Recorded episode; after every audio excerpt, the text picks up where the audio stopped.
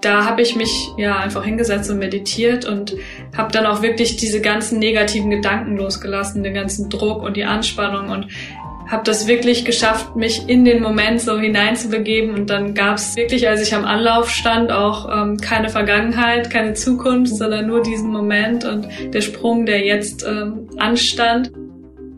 Das war Malaika Mihambo, Weltmeisterin im Weitsprung und Sportlerin des Jahres 2019.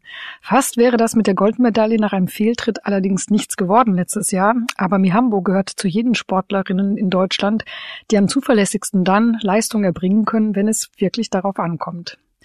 Wie? Eine Methode, die sie dabei anwendet, ist das Meditieren, so wie vor dem Siegersprung in Doha, von dem wir gerade hier gehört haben. Und deshalb wollten wir von ihr wissen, mit ihr darüber sprechen, wie wir mit Druck umgehen können, damit dieser Druck uns nicht erschlägt, sondern möglicherweise stärker macht und zu Höchstleistungen beflügelt. Und Druck, ja, das verspüren ja derzeit sehr viele Menschen auf der Arbeit, wegen Corona, wegen Unsicherheit, wegen Zukunftsängsten, wegen allem anderen, was einem so Druck machen kann.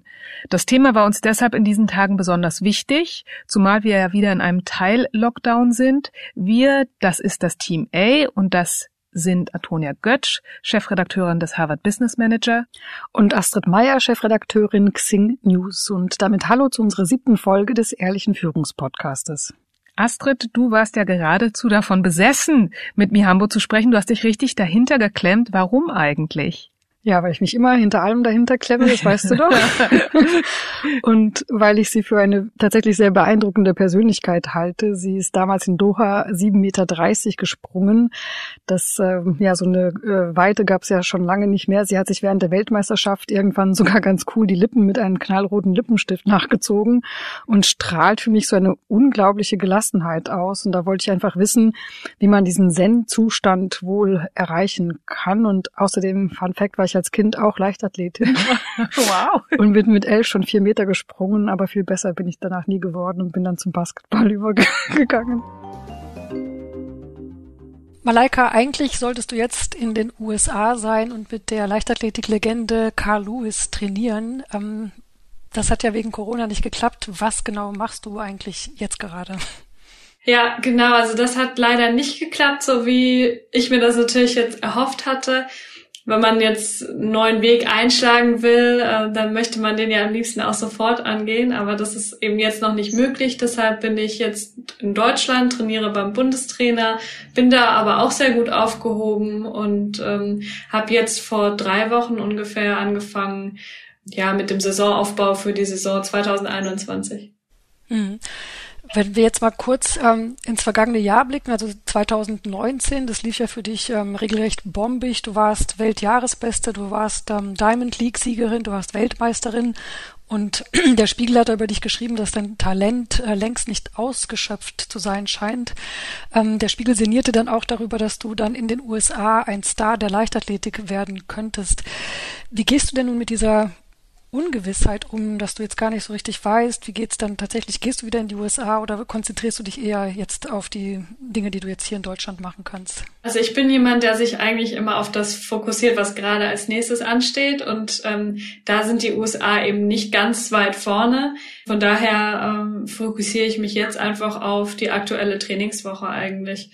Klar wünsche ich mir, dass ich schnell rübergehen kann und mir das Ganze auch mal anschauen kann, denn ähm, es klingt sehr verlockend, aber man muss den Weg natürlich erstmal ausprobieren. Ich kann jetzt nicht im Vorhinein sagen, wie das Ganze werden wird und wie sich dann die Dinge entwickeln, wie man sich sportlich weiterentwickelt. Aber ich glaube, dass ich da sehr gut aufgehoben sein werde.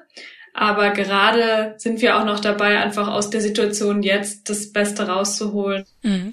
Du hast gesagt, du konzentrierst dich auf das, was jetzt im Moment passiert. Bist du denn von Natur aus eher ein gelassener Mensch oder musstest du das erst ähm, dir auch antrainieren? Also ich glaube, ich bin von Natur aus schon eher ein gelassener Mensch, aber ich habe viel an Gelassenheit dazu gewonnen in den letzten Jahren. Ich beschäftige mich ja auch viel mit Meditation und das finde ich ist immer eine sehr gute Strategie, um einfach abzuschalten, um runterzukommen, um sich gleichzeitig aber auch wieder besser konzentrieren zu können und auf das Wichtige fokussieren zu können. Was heißt das konkret? Also wie oft und wie lange meditierst du da und welche Art von Meditation wendest du dann an? Ja, ich versuche jeden Tag zu meditieren, beziehungsweise fünfmal die Woche. Äh, manchmal finde ich es auch ganz gut, Pausen einzulegen, damit man sich dann in der nächsten Woche einfach wieder umso mehr darauf freut, meditieren zu können. Momentan habe ich äh, eigentlich versuche ich das fünfmal die Woche, zweimal am Tag zu machen, morgens und abends und ähm, nehme mir da äh, ja schon zwischen 20 Minuten äh, oder 10 bis 20 Minuten Zeit. Hm. Und hat es für dich auch noch einen Aspekt der, der, weiß nicht, der Religiosität? Also bist du Buddhistin oder machst du das tatsächlich als mentale ähm, Übung? Also für mich ähm, hat das eher eine mentale Komponente, allenfalls noch spirituell, religiös eigentlich nicht. Ich bin offen und interessiert. Für mich ist Meditation auch viel sich mit sich selbst auseinandersetzen, sich selbst kennenlernen, selbst ähm, sich selbst reflektieren und ähm, einfach ja sich selbst beobachten, um dann eben ja zum Beispiel im Wettkampf, aber auch im Alltag einfach Dinge zu verändern oder Dinge verändern zu können. Mhm. Und wenn du dich selbst beobachtest, sagen wir mal tatsächlich auch in einem Wettkampf, woran merkst du dann, dass du dann unter Druck gerätst? Ja, gibt verschiedene Indikatoren. Also einmal zum Beispiel ähm, passt dann oft der Anlauf einfach nicht mehr, weil man dann kürzere Schritte macht und dann ist man viel zu weit weg vom Absprungbrett und kann daraus äh, schlecht springen. Dann merke ich es auch an meinem Atem. Dann atme ich nicht mehr tief, sondern ganz flach und das ist dann eigentlich immer schon der Punkt, wo ich weiß, okay, äh, jetzt muss ich mich nochmal rausnehmen aus dem Ganzen, alles ausblenden, mich hinsetzen, zurückziehen und mich auf meinen Atem konzentrieren. Das Atmen an sich, das, das beruhigt dich dann wieder oder wie, was macht das dann mit dir? Ja, also das Atmen beruhigt einen, es äh, lässt die Gedanken sozusagen, es erleichtert es, ähm, die Gedanken auszublenden. Und das ist das Gute, dass da ja zwischen Körper und Geist immer so ein Feedback ist eigentlich, eine Feedbackschleife. Und ähm, die funktioniert in beide Richtungen. Das heißt, äh, man kann sich entweder vom Kopf her beruhigen oder eben den Körper zur Hilfe nehmen. Und wenn man den ähm, Körper zur Hilfe nimmt, ist eben ja der Atem ein guter Weg. Ähm, dadurch senkt sich dann auch irgendwann der Herzschlag und man beruhigt sich einfach und das wirkt sich dann auch auf die Gedanken aus. Mhm.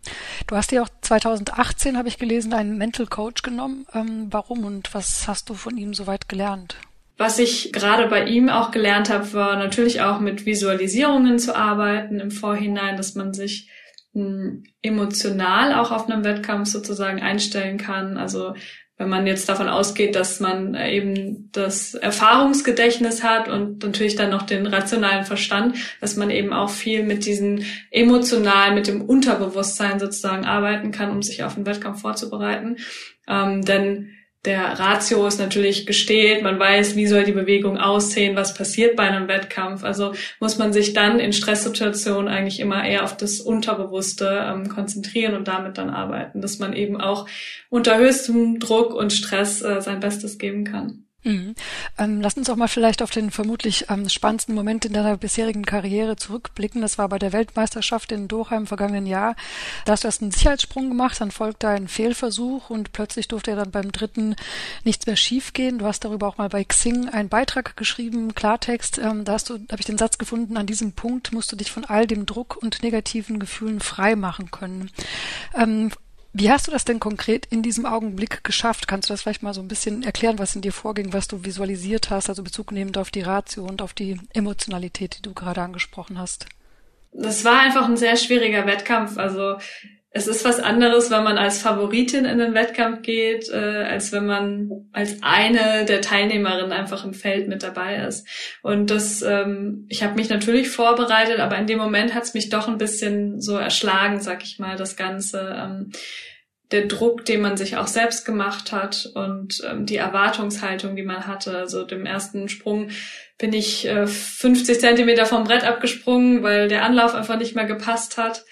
Ähm, beim zweiten Sprung hatte ich das äh, Brett dann übertreten und von daher war der auch ungültig und ich wusste, dass ich jetzt alles geben muss in diesem Moment, beziehungsweise dass ich auf jeden Fall einen gültigen, guten Sprung machen muss. Und in dem Moment habe ich einfach gemerkt, dass ich wirklich zu nervös war, zu angespannt, mein Atem war sehr flach und in dem Moment habe ich mich dann einfach hingesetzt, habe die Augen geschlossen, wirklich meditiert und habe einfach alles ausgeblendet. Also wie schon gesagt, ich weiß, wie ich springen muss. Ich wusste auch, was ich falsch gemacht habe, habe mir auch Feedback geholt von meinem Trainer. Und von daher ging es dann nur noch um diese, ähm, das Unterbewusstsein, um den Körper zu regulieren, sich selbst auszusteuern. Und da habe ich mich äh, ja einfach hingesetzt und meditiert und habe dann auch wirklich diese ganzen negativen Gedanken losgelassen, den ganzen Druck und die Anspannung und habe das wirklich geschafft, mich in den Moment so hineinzubegeben. Und dann gab es wirklich, als ich am Anlauf stand, auch ähm, keine Vergangenheit, keine Zukunft, sondern nur diesen Moment und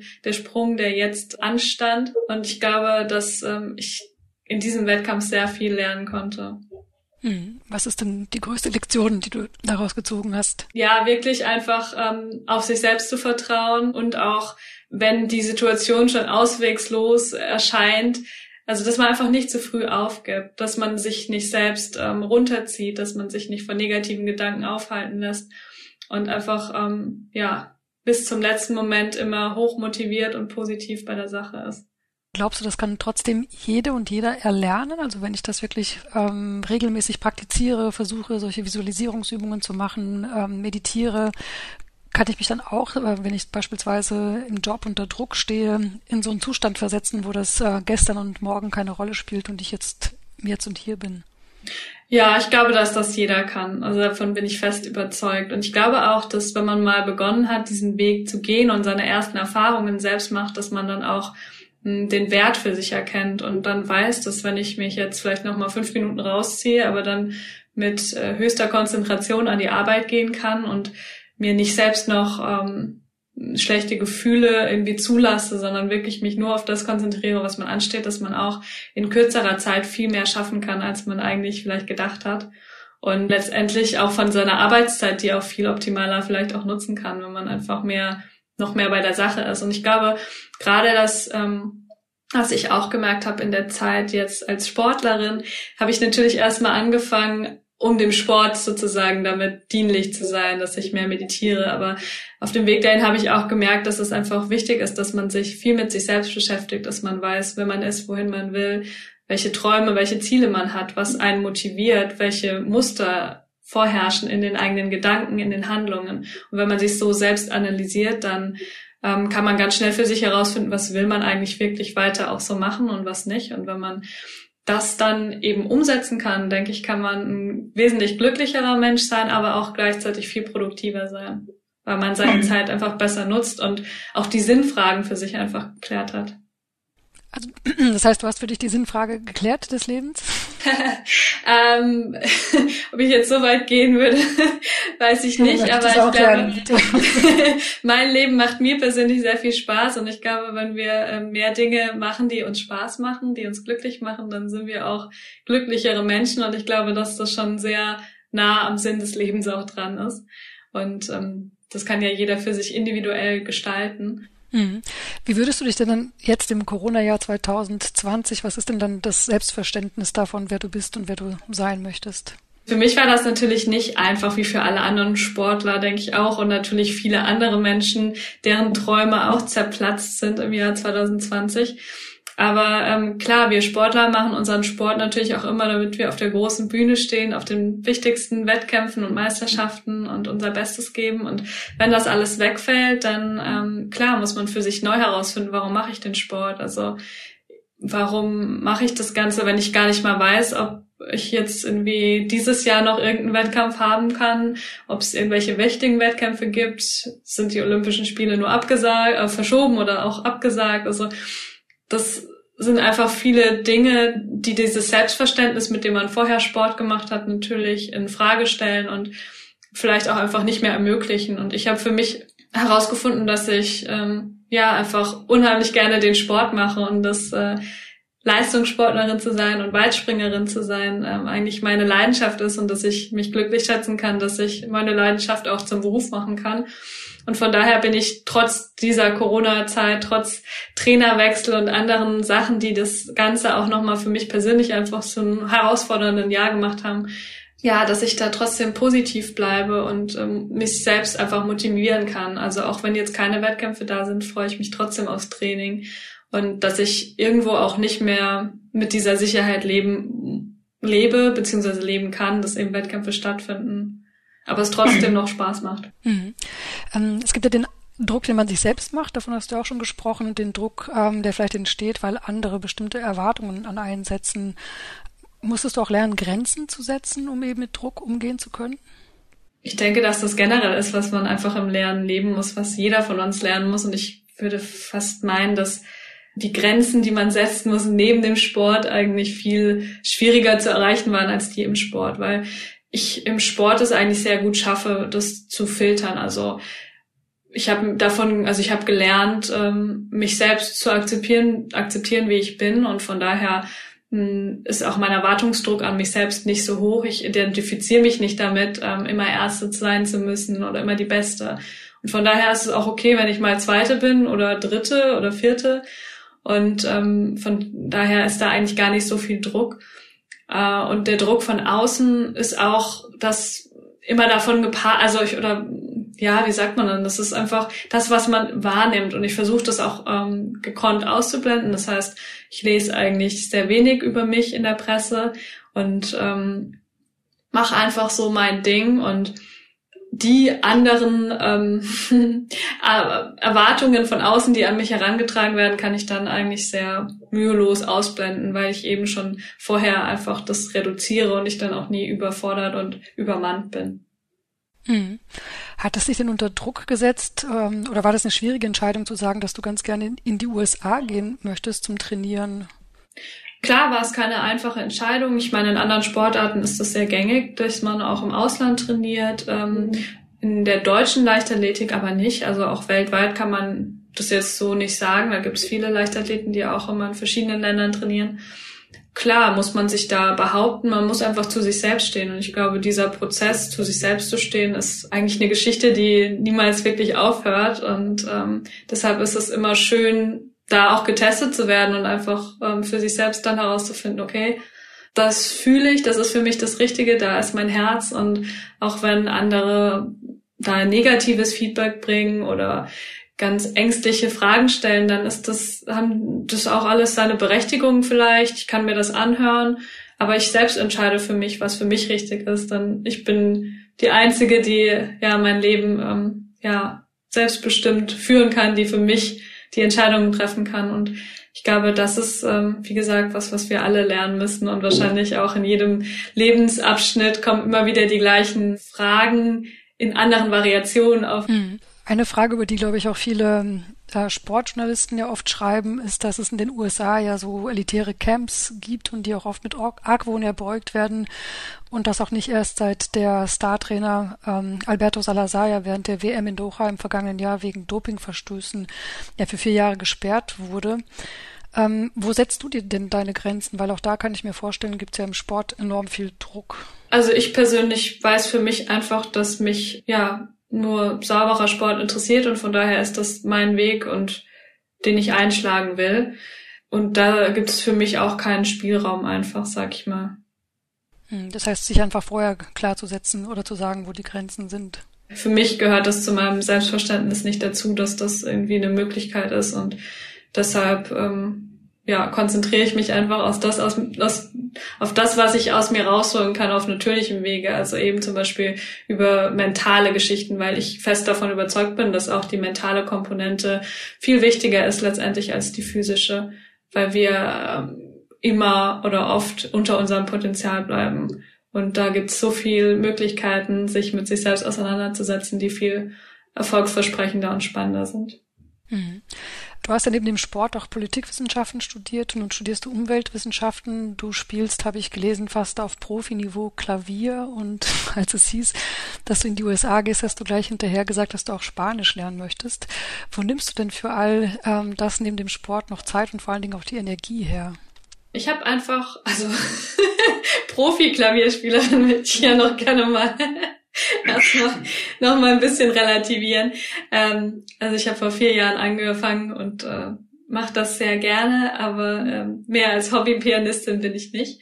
Letztendlich habe ich für mich einfach gemerkt, äh, dass für mich ähm, ich am meisten aus meinem Sport rausholen kann, wenn ich mich äh, vielseitig aufstelle, wenn ich äh, viel verschiedenen Hobbys nachgehe und äh, mich einfach auslebe und das Leben in allen möglichen Facetten wahrnehmen kann. Und das gibt mir unheimlich viel Energie und Kraft ähm, und äh, lässt mich auch immer wieder aus neuen Blickwinkeln auf mein Leben schauen, auf die Welt schauen. Und das finde ich einfach sehr inspirierend und das ist für mich eine unheimliche Kraftquelle, weshalb ich dadurch eigentlich, dadurch, dass ich viele Dinge mache und viele Hobbys habe, äh, einfach noch mehr Energie habe. Und also gibt mir, lässt mir den Raum, mich in ganz vielen verschiedenen Rollen wahrzunehmen, weil Leistungssportlerin ist ja nur eine davon und die kann ich auch nur für eine gewisse Zeit eben ausführen. Aber ähm, dass ich äh, gerne reise oder gerne Klavier spiele, das sind eben Dinge, die ich auch nach meiner sportlichen Karriere noch äh, weiter ausführen kann, die mich vielleicht äh, bis zum Ende meines Lebens begleiten. Und von daher ähm, gibt mir das einfach Freiraum, den Sport mehr zu genießen, weil es nicht das Einzige ist, was mich auszeichnet und ähm, nimmt mir von der Seite auf jeden Fall sehr viel Druck. Mhm. Du hast in dem Wettkampf in Doha dann irgendwann mal auch einen Lippenstift benutzt und dir die Lippen nochmal nachgezeichnet. Welches Zeichen wolltest du denn damit setzen? Welches Zeichen so wollte ich damit setzen? Ähm, gar keins. Also ich meine, man, man, man ist da in diesem Stadion und äh, irgendwo ist immer eine Kamera, die auf einen gerichtet ist. Das ist wahrscheinlich auch was, was ich gerade nach diesem ähm, Tag gelernt habe. Ich meine, wie ich da meditiert habe, wurde auch festgehalten und das sollte auch kein Zeichen nach außen sein, sondern war eher was für mich. Ich, ja, genieße es einfach, ähm, ja, mich wohl in meiner Haut zu fühlen und in dem Moment hatte ich ähm, die 37 geschafft, hatte eine lange Pause, weil ich den nächsten Sprung ausgelassen hatte und ähm, ja, hatte Zeit, meinen Lippenstift nachzuziehen. Ich glaube, wir Frauen machen das alle ab und an mal, wenn wir Zeit dafür haben. Ja, ich frage mich nur, ob ich die, die, die Coolness besitzen würde, in so einer Situation noch an meinen Lippenstift zu denken. Also wirklich ähm, Chapeau. Ja, aber das ist, glaube ich, auch die Kunst, die man eben lernen muss äh, beim Wettkampf. Ähm, der geht teilweise anderthalb Stunden und da kann man nicht immer nur einen einzelnen, den einzelnen Fokus irgendwie auf den Sport legen, sondern dann muss man sich auch mal umschauen, was ist vielleicht sonst noch im Stadion los, um dann eben wieder zurückzukommen, damit man frisch ist und ähm, ja, sein Bestes gibt. Angenommen, diese Pandemie ist ähm, nächstes Jahr einfach mal vorbei und ähm, das sieht ja ein bisschen danach aus. Es gibt Impfstoffe, an denen ähm, geforscht wird. Wenn du dann endlich mit Lewis trainieren kannst, was möchtest du denn als erstes von ihm lernen? Ach, ich glaube ganz viel einfach, äh, um noch cooler im Wettkampf stehen zu können. Ich glaube, er war ähm, noch cooler. Geht das? ähm, ja, ich glaube schon. Also er hat auf jeden Fall äh, andere, noch andere Stärken auch als ich und ich hoffe einfach, dass ich von seinen Stärken leben kann. Und ich glaube, dass dieser Prozess sehr spannend ist, mit einem Trainer zusammenzuarbeiten, der selbst Profiathlet war und äh, weiß, wie es ist, bei Weltmeisterschaften zu stehen. Und da bin ich einfach ähm, ja sehr interessiert an dem Austausch, um eben seine Sicht zu hören, wie er seine ähm, Sportkarriere gestaltet hat, wie er es bewertet hat, was in ihm vorgegangen ist in den einzelnen Wettkämpfen. Weil ich glaube, dass ich davon viel lernen kann. Welches ist denn dann dein nächstes großes Ziel? Ja, ich glaube, das ist auch was, was ich gelernt habe in dieser Corona-Zeit, erstmal ähm, keine größeren Ziele zu setzen, sondern einfach noch mehr ähm, ja, im Kleinen einfach zu sein, weil sonst hätte ich schon die nächste Reise geplant, hätte mich auf meine Zeit in den USA irgendwie vorbereitet und das gehabt, hätte mir dann Gedanken gemacht, ah ja, wie wird es sein nächstes Jahr, wenn der Wettkampf XY ist, so wie und jetzt gibt's das halt alles nicht. Und jetzt denke ich eher so, okay, gut, was äh, will ich jetzt nächste Woche machen? Wie viel Zeit will ich für die Uni investieren? Ähm, wie viel fürs Klavier spielen? Und habe eben beschaulichere Ziele. Mhm. Ähm, viel wurde auch spekuliert, ob du dann ähm, im 100-Meter-Lauf antreten willst und vielleicht dann auch bis Olympia dann so weit sein möchtest. Ist das dann noch was, ähm, wo du dann den Regler wieder hochdrehen würdest, wenn es dann wieder jetzt ähm, losginge? Ähm, ja, also für nächstes Jahr ist es definitiv geplant. Dieses Jahr habe ich ja ein bisschen lockerer gemacht, was man dann auch an den Sprintzeiten gemerkt hat. Also ich habe ähm, fast drei Monate Pause auch gehabt dieses Jahr, weil ich ähm, mir einfach langfristig Zeit genommen habe, äh, um meine Rückenverletzung, die ich hatte, aus der Hallensaison auszukurieren. ähm, und habe gemerkt, dass, dass ich das sehr gerne tue, aber natürlich ähm, gerne auch mit guten Zeiten und dafür braucht man eben einen richtigen Saisonaufbau und muss äh, im Sprint auch sehr viel dafür tun. Deshalb weiß ich, dass äh, ich das nicht geschenkt bekommen werde und dass ich dafür hart arbeiten muss, bin aber trotzdem auch motiviert und freue mich drauf. Und da muss man natürlich auch immer sehen, im Weitsprung bin ich jetzt gerade national auch äh, an der Spitze und bin da alleine sozusagen auf meinem Niveau. Im Sprint gibt's aber sehr viele gute Mädels ähm, national. Und man muss auch einfach dazu sagen, dass international die Weltspitze nochmal um Längen voraus ist. Hm. Du hast mal auch gesagt, dass du irgendwann mal richtig frei sein möchtest und frei zu sein ist eine Kunst des Lebens. Kannst du das zum Schluss unseres Gesprächs vielleicht noch mal kurz erläutern und bis wann willst du dieses Ziel denn dann erreicht haben? Also ich glaube, auch das ist eine lebenslange Aufgabe, aber ich muss sagen, ich fühle mich immer freier. Also diese Selbstreflexion, auch diese Distanz zu den eigenen Gefühlen aufzubauen, das kann sehr viel helfen, weil man dann sich nicht in den Gefühlen sozusagen gefangen ist und unfrei wird, sondern sieht, aha, woher kommen die Gefühle, was sagt mir das jetzt, ähm, wie kann ich proaktiv damit umgehen, wie kann ich ähm, vielleicht auch das Leben so gestalten, dass diese Gefühle gar nicht mehr aufkommen. Einfach, dass man seine Gedanken auch ein bisschen mehr filtert, weil viele Menschen, glaube ich, sehr negativ auch mit sich selbst sind in den eigenen Gedanken. Und wenn man da einfach achtsam mit sich umgeht und ähm, liebevoll und positiv zu sich selbst ist, dann wird man, glaube ich, immer glücklicher, immer freier und ähm, ja, ich finde, das ist ein sehr spannender Prozess und äh, da freue ich mich auch immer ähm, ja auf einfach auf die Erfolge auch. Hm. Ich glaube, das ähm, kann uns ja allen jetzt gerade auch in dieser Corona-Situation bestimmt nicht schaden. Vielen, vielen Dank für das ähm, sehr aufschlussreiche Gespräch, Malaika. Danke auch. Was bei mir jetzt besonders hängen geblieben ist, ist der Zusammenhang zwischen Körper und Geist. Das ist ja eigentlich so eine Binse. Aber dieser Feedback-Kanal dazwischen, den spüren doch fast alle von uns irgendwie. Und doch schaffen wir das nicht immer, richtig darauf zu reagieren. Also so geht es mir jedenfalls. Woran merkst du denn eigentlich, dass du gerade unter Druck gerätst? Also ich merke das häufig daran, dass ich dann so wütend werde. Also bei mir ist so dieses typische, ich bin außer Balance-Gefühl, so ein Wutgefühl, wenn ich mit allen in den Ring steigen möchte, um mich so äh, zu schlagen, dann merke ich, okay, ich bin wohl ein bisschen unter Druck und sollte mal wieder ein bisschen runterkochen. Weil in der Regel bringen ja so eine Schlammschlachten auch nicht so viel. Aber körperlich, also von diesem Feedback-Kanal zwischen Körper und Geist, also passiert ja, was in deinem Körper? Mein Adrenalinpegel steigt dann gleich und was mir dann zum Beispiel manchmal tatsächlich hilft, ich war mal eine Zeit, oh Gott, jetzt wird's wirklich ehrlich, Okay, aber ich gebe es zu, ich war mal eine Zeit lang bei der Aqua Gym, wo man so im Wasser geboxt hat, weil ich dann wahnsinnig gut diese Aggression mal so loswerden konnte.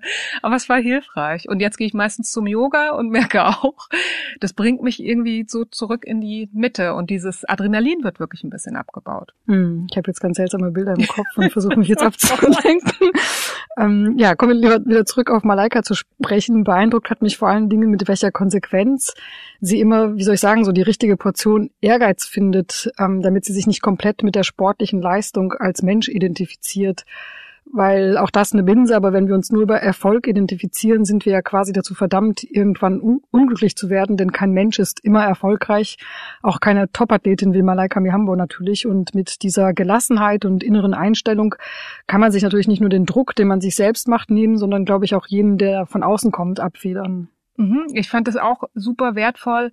Eben auch diesen Gedanken, das Leben versteht, äh, steht ja auf verschiedenen Säulen, man hat verschiedene Bereiche, weil mein Eindruck ist auch immer, wenn man sich nur noch als eins sieht, auf eins fokussiert, dann ist der Druck irgendwann so hoch, dass man eben gar nicht mehr äh, eine gute Leistung bringen kann. Und wenn ich aber sage, ich bin nicht nur Führungskraft, sondern ich bin auch noch Mutter, ich bin auch noch Familienmensch, ich bin auch noch Freundin, also das ist auch was, was mich persönlich oft ganz doll entlastet und runterbringt. Damit kommen wir schon zu den Hausaufgaben. Es gibt ja inzwischen viele Apps wie beispielsweise Headspace oder Calm, mit denen man auch kurze angeleitete Meditationsübungen machen kann. Äh, probiert das doch mal für euch aus. Ich mache das jetzt auch. Jeden Morgen versuche ich jetzt fünf Minuten mindestens mit einer App zu meditieren. Und meine Hausaufgabe ist, schreibt euch doch mal auf, welche verschiedenen Rollen ihr im Leben spielt und wie zufrieden ihr jeweils mit den einzelnen Rollen seid. Vielleicht auch, was euch da Kraft gibt, was euch da Kraft zieht. In der Summe sieht man dann dann auch meistens, dass man ja gar nicht so schlecht dasteht, wie man in einem schlechten Moment, wo man sehr viel Druck spürt, gerade fühlt. Also Vielleicht baut das für euch ein bisschen Druck ab. Heute wollen wir zudem mal was Neues einführen. Und zwar haben wir uns gedacht, das wäre doch eigentlich ganz nett, denn wenn ihr Fragen zum Beispiel an uns habt, die wir für euch hier im Podcast beantworten sollen, wenn ihr uns die einfach als Sprachnachricht schicken würdet. Die Adresse dafür findet ihr in den Show Notes. Ja, und wir freuen uns natürlich, wenn wir jetzt mit ganz vielen Fragen bombardiert werden. Wir spielen euch die Fragen dann vor und machen uns natürlich vorher auch richtig schlau, fragen kluge Gäste, was die besten Antworten auf diese Frage sind. Und wenn euch dieser Podcast gefällt, dann gebt uns fünf Sterne bei iTunes und empfehlt uns in euren Netzwerken weiter. Wir freuen uns schon auf die nächste Folge, dann wieder mit einem sehr interessanten Thema. Bis bald, tschüss.